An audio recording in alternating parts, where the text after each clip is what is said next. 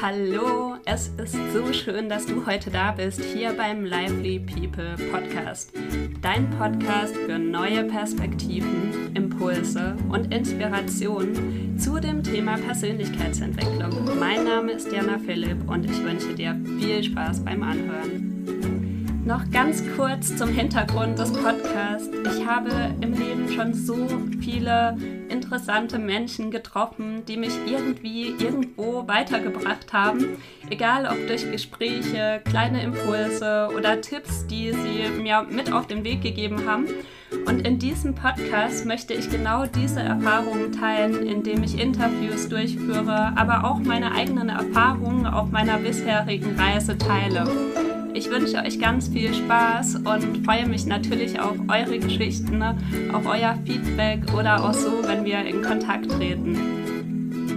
Ja, hallo zusammen. Ich freue mich heute ganz besonders, die Patricia begrüßen zu dürfen. Wir unterhalten uns heute über das Thema Brüche im Lebenslauf und welche Potenziale sie mit sich bringen.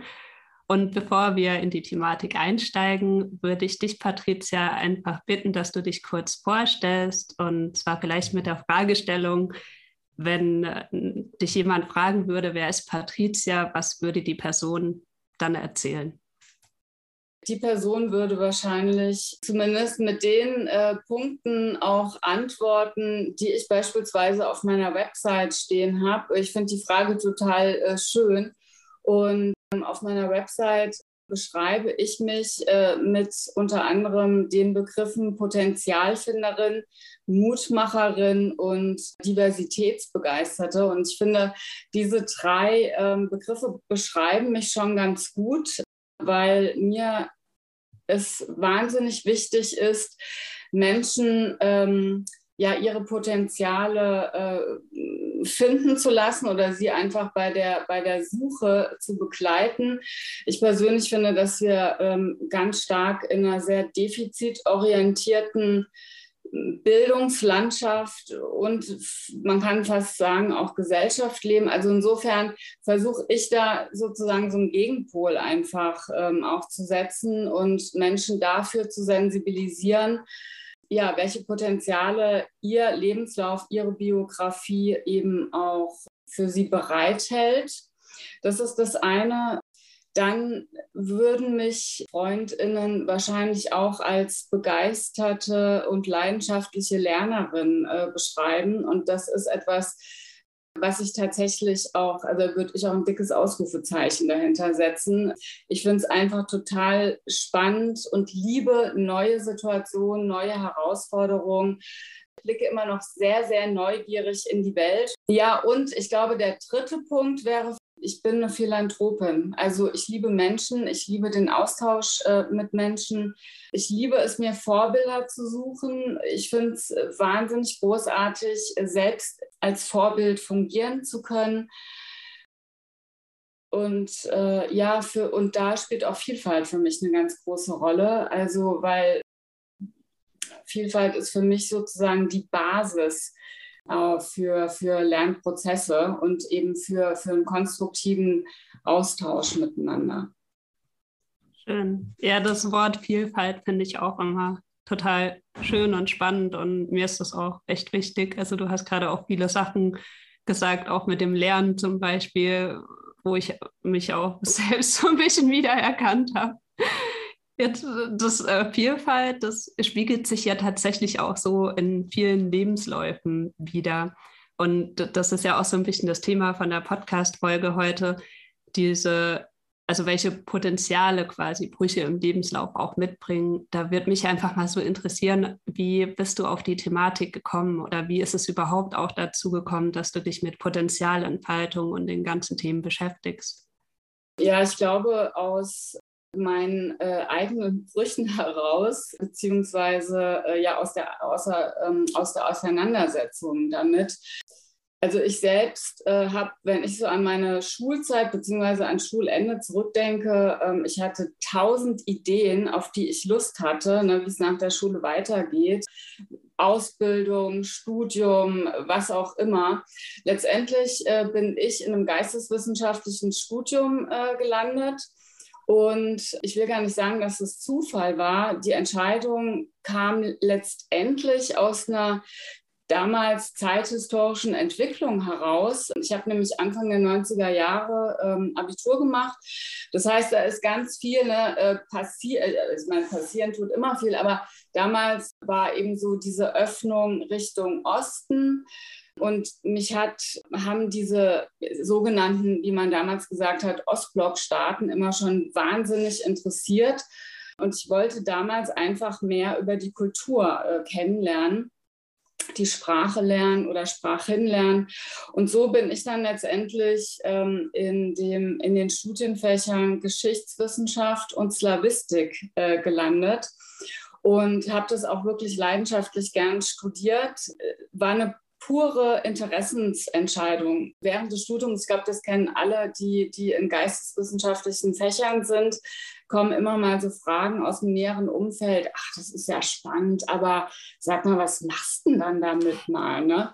Und ich habe diese oder die Beantwortung der Frage immer sehr weit von mir weggeschoben und irgendwann aber rückte natürlich das Studium dem Ende entgegen und ich spürte plötzlich, oh, Patrizia, jetzt äh, musst du diese Frage aber tatsächlich auch für dich beantworten. Und das Erste, was, was ich konnte, war, ich konnte sagen, was ich eigentlich nicht möchte. Ne? Also ich wollte mhm. nicht, ich wollte nicht als Geschichtswissenschaftlerin, auch nicht als Slavistin äh, in der Forschung oder in, in der Wissenschaft arbeiten so, und dann äh, war ja die Frage, ja gut, aber was nun? So. Und bei mir ist dann etwas, wie ich heute sage, Kurioses passiert. Ich habe mich also sehr intensiv mit diesen Fragen auseinandergesetzt und habe plötzlich auch hier eine Leidenschaft dafür entwickelt, äh, zu gucken, aha, wie funktioniert das denn eigentlich, Berufsorientierung? Weil ich war ja nicht die Einzige. Ne? Also in meinem Freundinnenkreis äh, war es genauso. Äh, ja, die hatten auch keine Ideen oder tausend Ideen. Und ich habe einfach geguckt, wie machen die das, was funktioniert dort, habe mir Vorbilder gesucht und habe wirklich gemerkt, dass äh, mir das riesengroßen Spaß macht, mich damit zu beschäftigen. Und nun habe ich dann das Studium eben abgeschlossen in einer Zeit, ähm, wo auch Universitäten gerade mal wieder festgestellt hatten, wie wichtig die ähm, Berufsorientierung in den Unis ist. Und damals kam dann schon die Diskussion um Bachelor und Master auf und hatte dann eben das Glück, ja, da auch eine Stelle zu finden und habe dann eben nochmal äh, in Erziehungswissenschaften promoviert, also da auch wieder im Bruch, fachfremd sozusagen da einzusteigen und ähm, hatte auch da das Glück, wirklich Personen zu haben, die mich gefördert haben, ohne die ich das auch nicht geschafft hätte und äh, auch gemerkt, wie wichtig es einfach ist, dass man ja Ressourcen auch von anderen eben nutzen kann und ähm, die auch annehmen kann. Genau. Total schön. Ich fand das ebenso spannend, als du gesagt hast, ja, du hast diese Frage des Geldverdienens immer so ein bisschen weggeschoben von dir. Was hat dich damals dann so weitermachen lassen? Also ich kenne das tatsächlich von mir auch selber, also gerade aus dem Verwandtenkreis, dass da dann auch die Frage halt oder halt die Aussage kommt, du musst was Gescheites studieren, also wo du dann auch Geld verdienen kannst mhm. mit und das setzt einen ja so als äh, Jugendliche, sage ich schon mal, unter Druck oder kann dich unter Druck setzen. Hm, was hat dich damals so weitermachen lassen? Also das hört sich so ein bisschen an, dass du es einfach so wegtun konntest und für dich einfach das Richtige dann gemacht hast. Ja, weitermachen, also einfach äh, A, meine Begeisterung äh, fürs Fach, wobei ich schon auch dazu sagen muss, ich habe das Studium durchaus auch genutzt, äh, nicht nur zum Studieren, also um, um mich irgendwie fachlich weit zu bilden oder ne, also da Fach ins Fach sozusagen einzusteigen, sondern ich habe noch äh, vor Bachelor und Master studiert ähm, und die Freiheit äh, dieser Lebensphase intensiv ausgenutzt. Also das heißt, äh, bei mir ist ganz viel neben dem Studium äh, passiert. Ich komme ursprünglich aus Hessen, aus der Frankfurter Ecke. Ich wusste dann, ich habe da auch angefangen zu studieren. Ich wusste aber eigentlich damals schon, ich will da gar nicht bleiben. Ich will irgendwie woanders hin. Und ähm, ja, aus irgendwelchen Gründen bin ich in Berlin gelandet. Hatte ich eigentlich nie vor eben so Mitte der 90er ähm, eine wahnsinnig spannende Zeit hier. Und ähm, ja, habe dann hier einfach Freiräume, die sich hier auch aufgetan haben, genutzt für meine persönliche Entwicklung. Also ich habe beispielsweise ähm, viele Jahre in einem Hausprojekt gelebt mit, ähm, das war damals, dann nannte sich, äh, oder als ich da eingezogen bin, wurde das Haus, ähm, das war ein ex-besetztes Haus, ne, das haben Menschen äh, mit nach der Wende eben, ich glaube 1990 besetzt und mhm. peu à peu entwickelte sich das eben zu einem Hausprojekt. Und als ich dort eingezogen bin, mh, entwickelte sich das Haus oder nannte sich das Haus ähm, äh, Frauen, Frauenhaus. Es war also ein Haus, in dem die Frauen, die da drin lebten, gesagt haben, da sollen jetzt nur noch Frauen einziehen.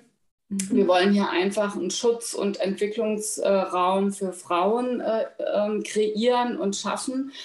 Und es war eine wahnsinnig spannende Zeit, ähm, da in diesem Projekt eben äh, mitzuarbeiten, mitzuleben, Dinge auszuprobieren, auch gesellschaftliche Normen in Frage zu stellen.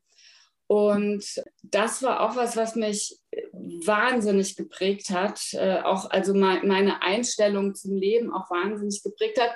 Und auch da sind wir wieder bei Brüchen, weil diese, diese Phase in meinem Leben so ausschlaggebend war, also wie viele andere auch, aber das jetzt nur mal mhm. als Beispiel. Ähm, und ich mich später äh, gefragt habe, Mensch, äh, ich meine, du wirst in deinem Lebenslauf nicht schreiben, dass du in einem ex-besetzten Haus gelebt hast und dort äh, ja irgendwie das Leben ausprobiert hast. Ne? Ähm, so was machst du jetzt damit? Also wie, wie vermittelst du all das, was du dort gelernt hast, auch einem potenziellen Arbeitgeber oder einer Arbeitgeberin? Mhm. Und ähm, da bin ich auch ähm, auf dieses Thema informelle Lernkontexte gestoßen, mit dem ich mich dann auch äh, intensiv in meiner Doktorarbeit beschäftigt habe, nämlich welche ähm, welche Bedeutung solche informellen Lernkontexte für uns haben Mhm. Und dazu gehören eben Brüche auch ganz stark dazu. Für mich sind Brüche ähm, konstruktive Krisenereignisse und die im besten Falle zu einer großen persönlichen Entwicklung führen, wenn man sich damit eben wirklich auch reflektiert auseinandersetzt, ja.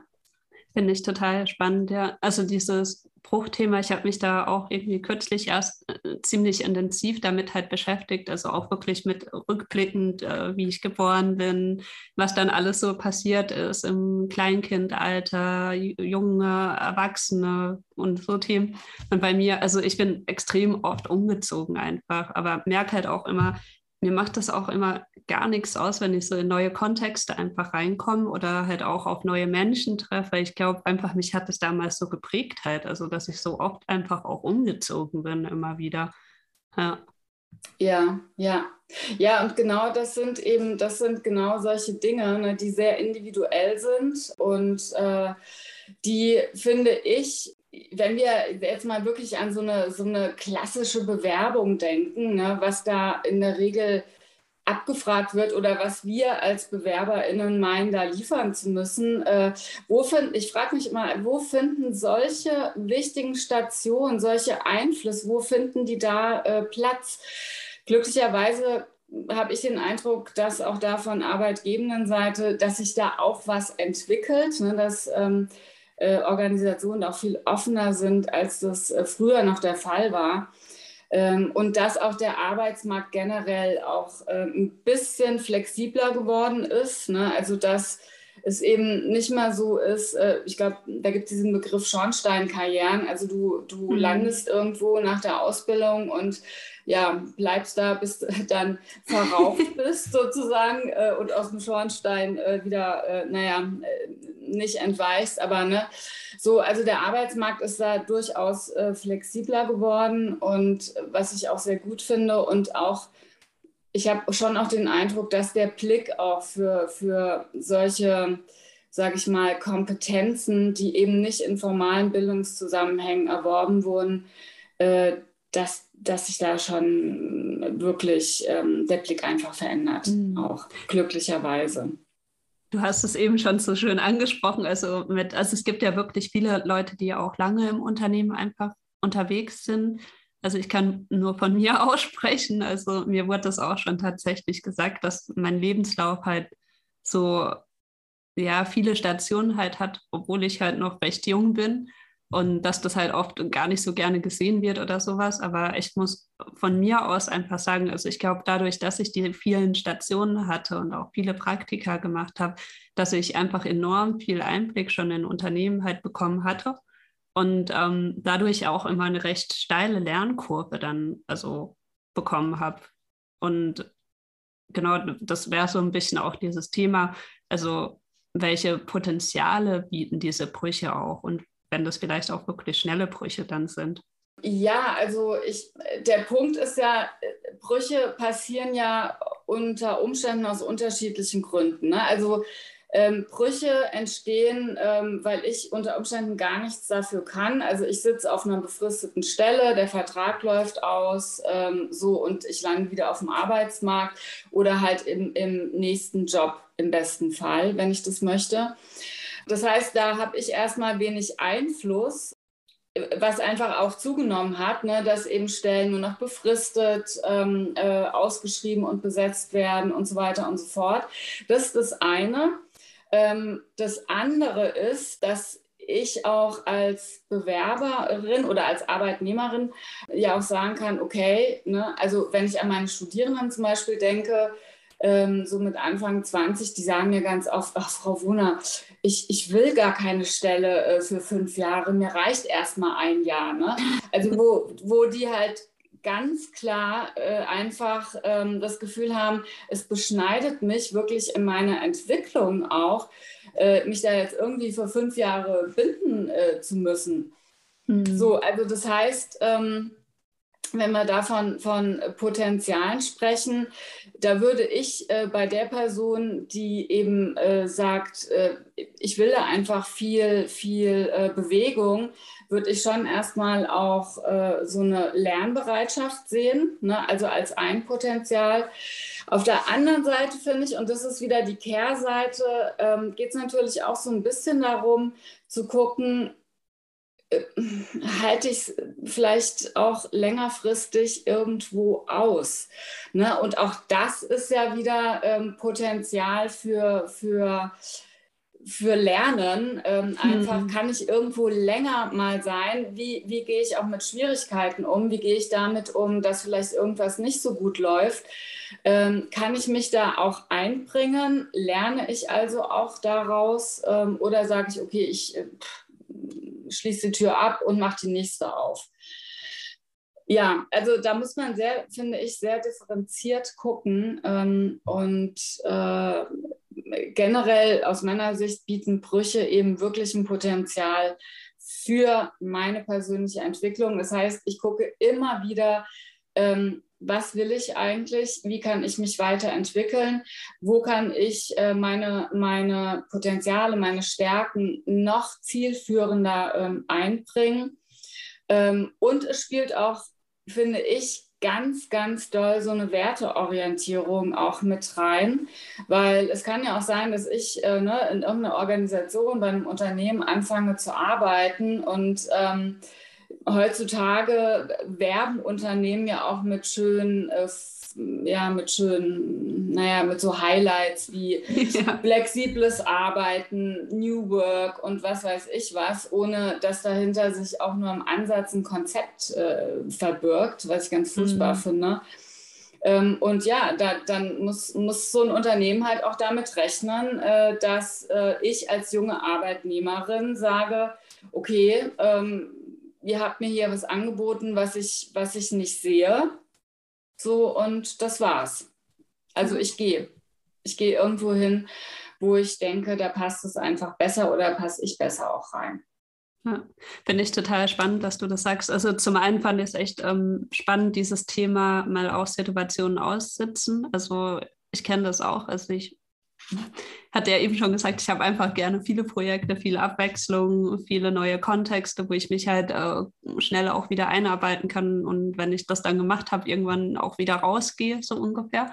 und bin jetzt aber auch schon fast zwei Jahre bei einem Kunden gerade unterwegs und muss, also äh, das ist jetzt gerade auch so irgendwie so, oh, jetzt äh, muss man dann vielleicht doch mal was anderes jetzt machen ja, man ja. kann sich kaum mehr trennen, wo ich auch ganz überrascht bin, dass mir sowas überhaupt passiert. Ja, aber ich finde, weißt du, das ist auch nochmal ein wichtiger Punkt, den du ansprichst, ähm, gerade was auch so jetzt die Arbeit, den Arbeitszusammenhang betrifft. Ich finde, und auch da müssen Institutionen, Organisationen, Unternehmen einfach umdenken. Ne, da sind wir so bei dem äh, Stichwort selbstbestimmtes Arbeiten auch und, und letztendlich auch ne, New Work. Also inwieweit biete ich meinen Arbeitnehmenden ähm, die Möglichkeit, ihre Potenziale bei mir auch wirklich einbringen zu können? Das ist ja was, ähm, ne, es ist ja nicht nur so, dass sich äh, der Großteil der Arbeitnehmenden überfordert fühlt. Das ist natürlich auch ein ganz großes Problem. Aber es gibt auch zu, einer, zu, einem ganz großen Punkt auch Unterforderung, weil einfach die Potenziale nicht abgeschöpft werden. Ähm, und das finde also das ich fast noch, ehrlich gesagt, fast noch schlimmer, weil da so viel Motivation auch ähm, verloren geht. Äh, und da kann ich es dann gut nachvollziehen. Ne? Also wenn man das irgendwie versucht ähm, und vielleicht dann nach zwei, drei Jahren sagt, okay, es, es, es passiert hier nichts, ähm, hm. dann eben zu gehen. Und hm. häufig hängt das eben auch aus meiner Sicht mit ja, hierarchischen Strukturen einfach auch zusammen bei äh, in Institutionen. Ja. Dass da jetzt irgendwie junge Menschen nicht mehr äh, so viel Lust drauf haben, weil sie vielleicht auch festgestellt haben, während einem Praktikum oder so, ne, äh, es funktioniert auch anders. Ja. ja. ja ich finde das total spannend. Also dieses Thema auch der Potenzialnutzung innerhalb von Firmen. Also oft oder ist zumindest mein Gefühl, ich kann ja nur von mir sprechen, wissen zum einen die Mitarbeiter überhaupt nicht, was ihre Potenziale sind im Unternehmen. Und zum anderen wissen aber auch die Unternehmen halt nicht wirklich, was so die Potenziale der Mitarbeitenden im Unternehmen sind. Ja, ja. Also, und ich meine, das ist ja ein Win-Win für beide, also für die Unternehmen, aber auch für quasi die Mitarbeitenden, wenn die halt wissen, was ihre Potenziale sind, wo sie auch so in Hochglanz halt auftreten, weil sie mhm. dann einfach halt auch zufriedener sind, motivierter, glücklicher, auch das Gefühl haben, sie können halt wirklich sich selbst sein und nicht irgendwie in irgendwelchen Strukturen halt gefangen ja, sind. Ja. Oder was du auch gesagt hast, also ich kenne das bei mir, also ich leide dann fast an Bore-out, sage ich immer, ja, wenn es mir zu langweilig ist. Und das, was, genau. was gibt Schlimmeres auch? Also wenn man dann auch in so eine Situation halt, was ja dann auch eine Krise ist, äh, reingerät. Ne? Ja, ganz genau. Ja. ja. Und ja. Nee, mach du gerne. Äh, was, was, mir gerade auch noch einfällt, ist, ähm, was äh, was natürlich auch in dieses Brüche-Thema ganz stark äh, mit reinspielt, ist wirklich so, ich sag mal, so eine, so eine gesellschaftliche Entwicklung auch. Ne? Also in der Lebenslaufforschung gibt es den Begriff äh, standardisierter Lebenslauf oder spricht man von Lebenslaufregime oder äh, Normalbiografien. Das heißt, äh, noch, ich sag mal so, ja, bis weit in die 70er Jahre hinein, ähm, ne, war ganz klar festgeschrieben, äh, okay, was zu welchem Zeitpunkt ähm, hat ein Mensch, zumindest in unserer westlichen Welt, äh, zu tun. Ne, es war ganz klar, okay, nach der Schule ist Ausbildung, äh, dann äh, ziehst du vielleicht bei den Eltern aus, dann steigst du in den Beruf ein, und dann gründest du deine eigene Familie unter Umständen. So, mhm. es war also genau festgeschrieben. Teilweise ist es ja heute noch so. Ne? Es gibt beispielsweise, ähm, ist ja rechtlich geregelt, wann wir in die Schule kommen. Äh, es ist aber auch, soweit ich informiert bin, zum Beispiel rechtlich geregelt, was so sozialstaatliche Leistungen betrifft. Ne? Also finde ich mhm. total absurd. BAföG kann ich nur bis zu einem bestimmten äh, Alter beantragen unter Umständen. Äh, und Rente gibt es dann eben Stand heute mit 67. Ne? Also das heißt, mhm. es gibt diese Regime in einer gewissen Art und Weise immer noch, aber so seit den 70ern, da fing es äh, an, dass sich äh, da wirklich äh, stark was verändert hat. Ähm, und diese gesellschaftliche Veränderung, da, da sind wir mittendrin noch. Mhm. Und auch ähm, das zeigt oder das spiegelt sich natürlich in den Biografien wieder. Und auch da gibt es jetzt ähm, seit einigen Jahren schon einen ganz schönen Begriff, auch in der Jugendforschung, äh, der von ähm, der diese Pro Biografien heute Jojo-Biografie nennt. Weil ich auch, also ich finde das, wenn man sich das Bild mal so anguckt, es geht hoch und runter. Und tatsächlich ist es so, ne? Also wie viele Studierende kenne ich, die eben in ihrer Ausbildung schon Mütter oder Väter sind.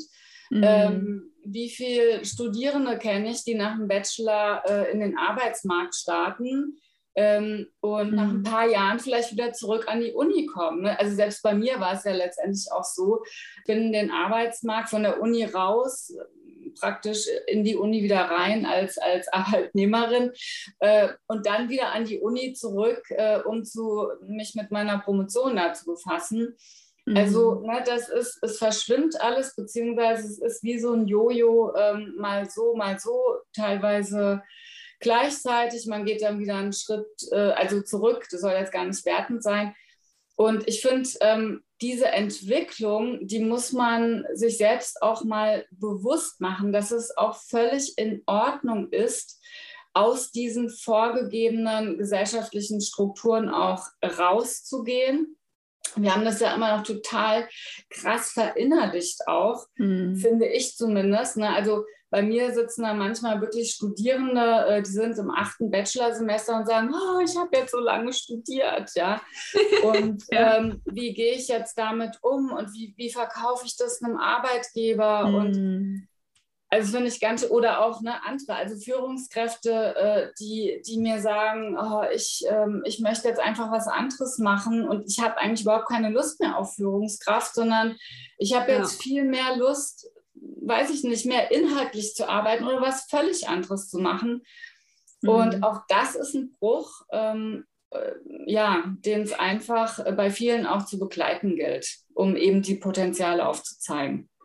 Ich finde das total spannend. Also auch dieses, ich finde, da ist halt auch immer viel gesellschaftlich wieder hinten dran. Also so die Erwartungshaltung ist ja vielleicht schon noch da an vielen Stellen. Also gerade das Beispiel der Führungskraft also das hört man ja öfter, dass Fachleute oder äh, aus der Fachlichkeit dann Führungskräfte werden, denen das eigentlich überhaupt nicht liegt und ja. die dann auch total unglücklich in der äh, Position auch sind.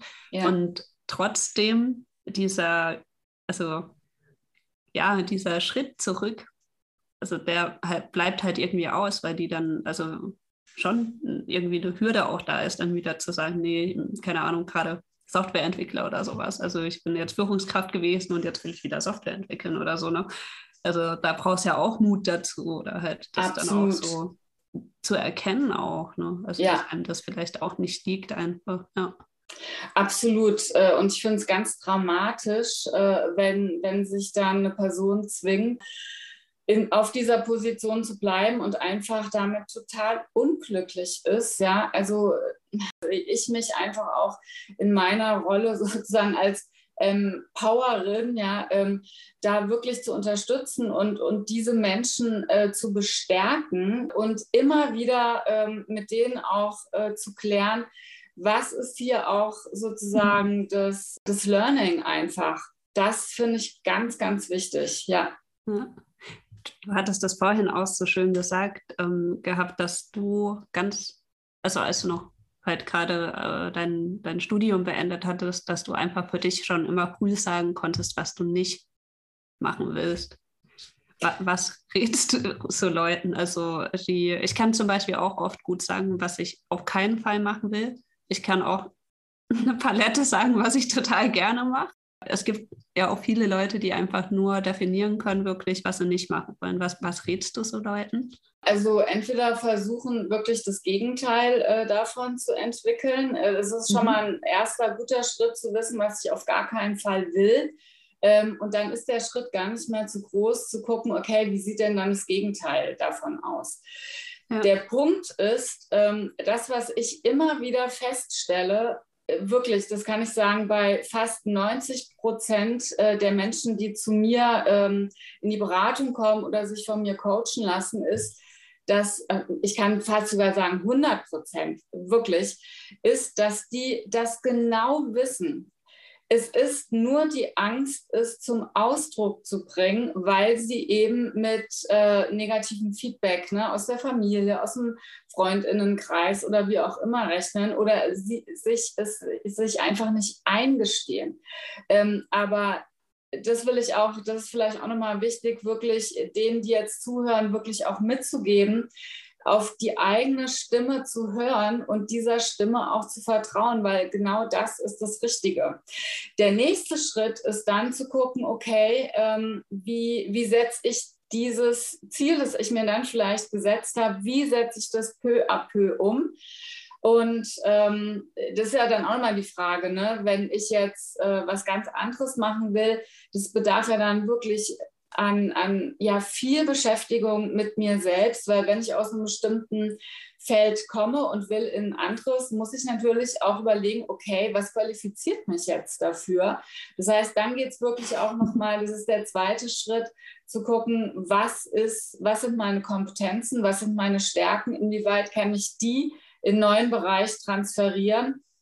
Und der dritte Schritt ist dann, wie stelle ich das dann eben auch dar?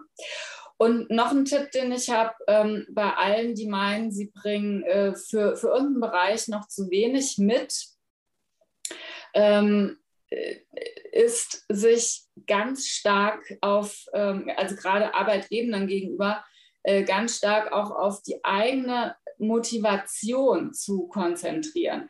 Weil ne, man muss sich auch mal in die Rolle ähm, äh, des Arbeitgebers oder der Arbeitgeberin äh, hineinversetzen. Und auch für die ist natürlich total spannend, äh, mal eine Person zu haben, die einen frischen Blick hat äh, die vielleicht ein Wissen aus einem anderen Bereich mitbringen kann, von dem ich wiederum als Unternehmerin äh, gut profitieren kann.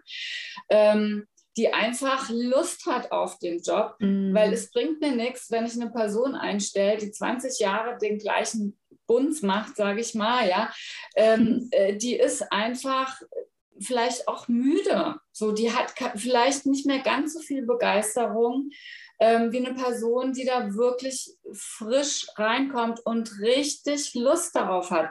Und das ist auch was, was viele ähm, BewerberInnen wirklich vergessen, dass die Motivation ein ganz wesentlicher Bestandteil des eigenen beruflichen Profils auch ist. Hm. Das wird mir auch immer gesagt. Ja. Also es ist wichtig, dass Mitarbeiter einfach 100% motiviert sind und alles andere können zu lernen. Das finde ich auch, schätze ja. ich auch total gerade in dem Umfeld, ja. wo ich unterwegs bin, dass da auch so gedacht wird einfach dass das halt auch in der Arbeitswelt halt gesehen wird. Also dieses, äh, nicht überall klar, aber in, ich glaube, in vielen Bereichen ist das schon auch was jetzt auch mehr und mehr an Bedeutung halt einfach nimmt, dass diese Motivationsaspekte einfach halt gesehen werden. Ich glaube, das ist auch, was du auch gerade sagst, also ganz wichtig zu, ja, seine Motivation zu erkennen. Ich nenne das auch gerne so die Sinnhaftigkeit. Also bei mir spielt auch so der Mensch einfach, du hast es auch am Anfang gesagt, für dich sind so Menschen einfach so spannend und bei mir ist es halt genauso. Also ich, ich liebe das einfach so, Menschen zu inspirieren, zu Neuem zu bewegen, auch die Muster vielleicht auch zu, zu durchbrechen, also dass die auch einfach mal anders denken und, yeah. und das ist schon auch, also wenn man das für sich halt identifiziert hat, ich hatte es vorhin in unserem Gespräch auch schon mal gedacht, eigentlich ist, es, ist der Job an sich gar nicht so wichtig. Ich glaube, es ist viel wichtiger, dass man halt wirklich seine Stärken, seine Ressourcen halt kennt und dann quasi die halt auch gezielt einsetzt. Und wie der Titel dann ist, ist eigentlich total egal. Also ob das dann, keine Ahnung, Scrum Master ist, was weiß ich, HI Coach oder Release Train Engineer. Ähm, ich glaube, es ist einfach dieses sich selbst kennen kennen, wie man wirkt und was man auch bewirken will. Und ich glaube, dass das auch sehr erfüllend sein kann. wir hatten ja vorhin gesagt, wir machen nicht eine ganz so lange Folge, aber, aber ich habe noch eine ganz spannende Frage für dich, die stelle ich meistens am Schluss so. Ähm, angenommen, du hättest eine Minute Zeit, was in den Nachrichten zu sagen, also in Bezug halt auf das Thema ja, Lebens- oder halt Brüche im Lebenslauf, was wäre dann so deine Botschaft an die Welt? Ja, also ich, da fallen mir jetzt äh, spontan drei Dinge ein. Der erste Punkt ist wirklich Selbstakzeptanz, also wo wir Menschen neigen ja sehr gerne dazu, uns mit anderen zu vergleichen und dann festzustellen, dass bei allen anderen alles super funktioniert, nur bei uns selbst nicht. Und das hat, finde ich, viel auch ähm, mit Selbstakzeptanz zu tun. Also zu gucken, mhm. okay, wo bin ich? Äh, was ist vielleicht auch gerade mein Problem?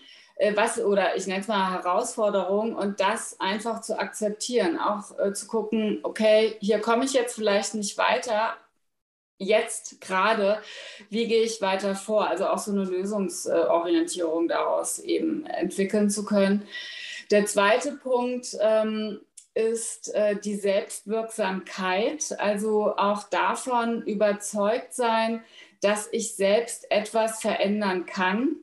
Mhm. Vielleicht nicht ich alleine die große Welt, äh, aber doch ähm, ich für mich kleine Dinge. Ja, es gibt immer etwas, ähm, gerade wenn man vielleicht in einer aussichtslosen Situation ist, es gibt immer etwas, was ich tun kann. Äh, und wenn es das ist, dass ich mir irgendwo Unterstützung und Hilfe suche.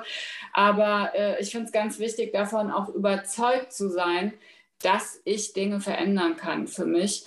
Ja, und eben wirklich die, das würde ich als dritten und auch nochmal sehr, sehr wichtigen Punkt äh, nennen, diese Werteorientierung auch. Also was ist mir mhm. wichtig? welche Erwartungen habe ich auch an Arbeitgebende ähm, und äh, die auch einzufordern. Das finde ich äh, ist ein ja, ganz, ganz zentraler Punkt auch nochmal, ja. Cool, Dankeschön. Das sind ja jetzt tolle Abschlussworte.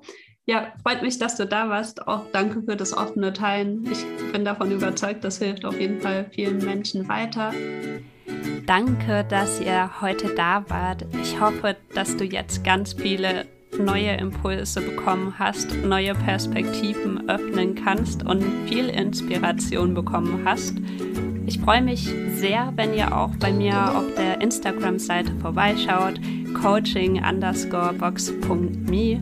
Dort stelle ich momentan Fragen zur Selbstreflexion zur Verfügung und natürlich freue ich mich auch, wenn wir so in Kontakt treten, weil ich sehe euch ja nicht, wenn ich hier ins Mikrofon reinspreche. Und so könnten wir uns auf jeden Fall unterhalten, treffen und gemeinsam über Reflexionsfragen grübeln. Dann wünsche ich euch noch einen wunderschönen Tag. Deine Jana.